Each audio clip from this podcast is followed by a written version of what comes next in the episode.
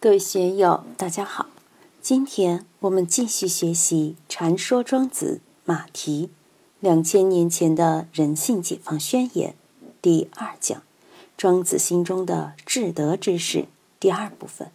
大家可以通过查看本的声音简介了解学习内容。让我们一起来听听冯学成先生的解读。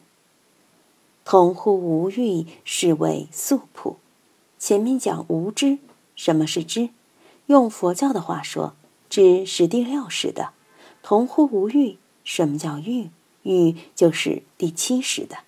人的一辈子，不外乎是自己的第六识被第七识的欲望烦恼所奴役而盲动。我们需要有求知欲，小孩子要学习，成年人也要学习，学习再学习，生命不息，学习不止。但是求知欲之外，我们还有很多欲望，不外乎就是酒色财气、名闻利养。每个人都有气，都想高人一等，都想使自己在江湖上有地位、有身份。但是我们看到，如今很多有地位、有身份的人，都想把自己的身份划去，把自己的地位划去，划去以后，纪委检察机关才找不到他。怎样使我们的人性、人心素朴一点？学道家哲学的都讲返本归朴。为什么要返本归朴？就是要恢复我们的自然性，减少不必要的社会性，更要减少有损我们生命健康和命运祥和的那些社会性。社会性并不是全部都不好。既然人进入了社会，肯定有合理的地方。但社会性也是一阴一阳的，有光明面，也有阴暗面。要把社会性带来的阴暗面剔除干净是空谈，但要尽量去减少它，至少在自己的身心上去减少它。中国发展几千年了，历朝历代都有光明的一面和阴暗的一面，包括现在的改革，十八大以来。中央搞了一系列的政策，也是在向阴暗面宣战，把阴暗面一一揭发出来，把破坏国家安定、破坏社会健康的这些不健康的因素都扫出去，使我们的社会健康素朴一些。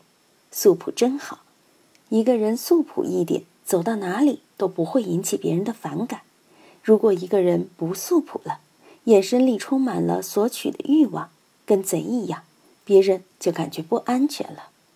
素朴而民性得矣，民有常性常德，这个常德常性必须要根植在素朴上。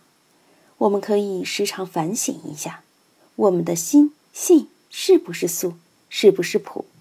佛教讲破除贪嗔痴，讲转烦恼成菩提。为什么要这样讲？就是要洗去我们的贪嗔痴，洗去烦恼。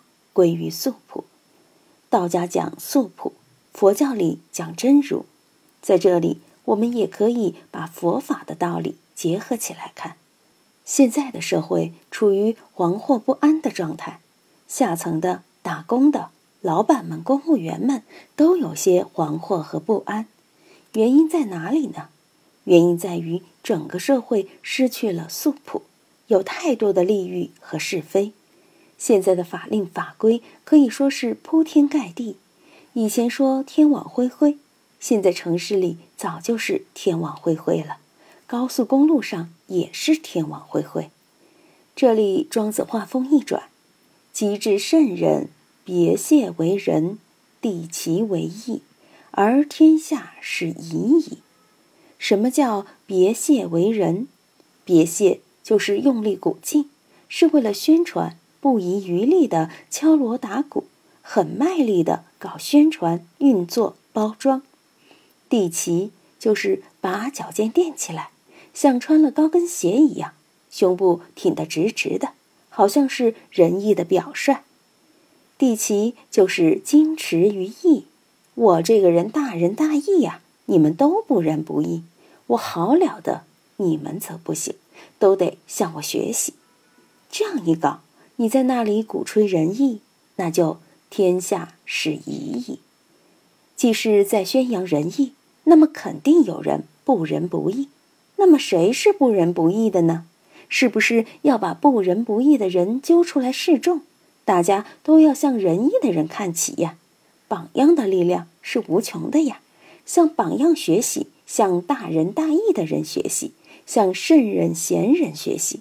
在学校里，大家都要向优秀的学生学习；在机关里，大家都要向优秀的干部学习；在公司里，大家都要向优秀的员工学习啊！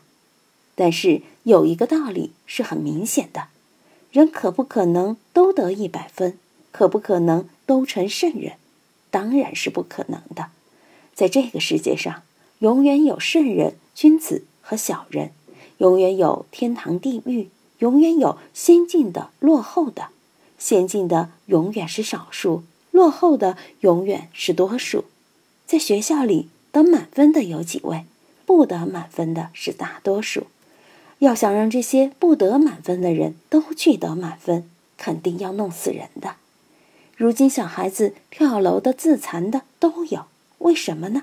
他受不了呀。如果没有这种差别性，没有提倡一百分，少一些对优秀学生的奖励，少一些对落后学生的批评，那么大家心就是平和的，就没有那么多那么重的是非分别了。所以我们在提倡一个事的时候，就要看到有人得利，就会有人失利；有的人会走入顺境，有的人会走入逆境。就是因为有这些是非，就会把人心搞乱。人心搞乱以后，毕竟得奖的少，大多数的人只有懊恼的份儿。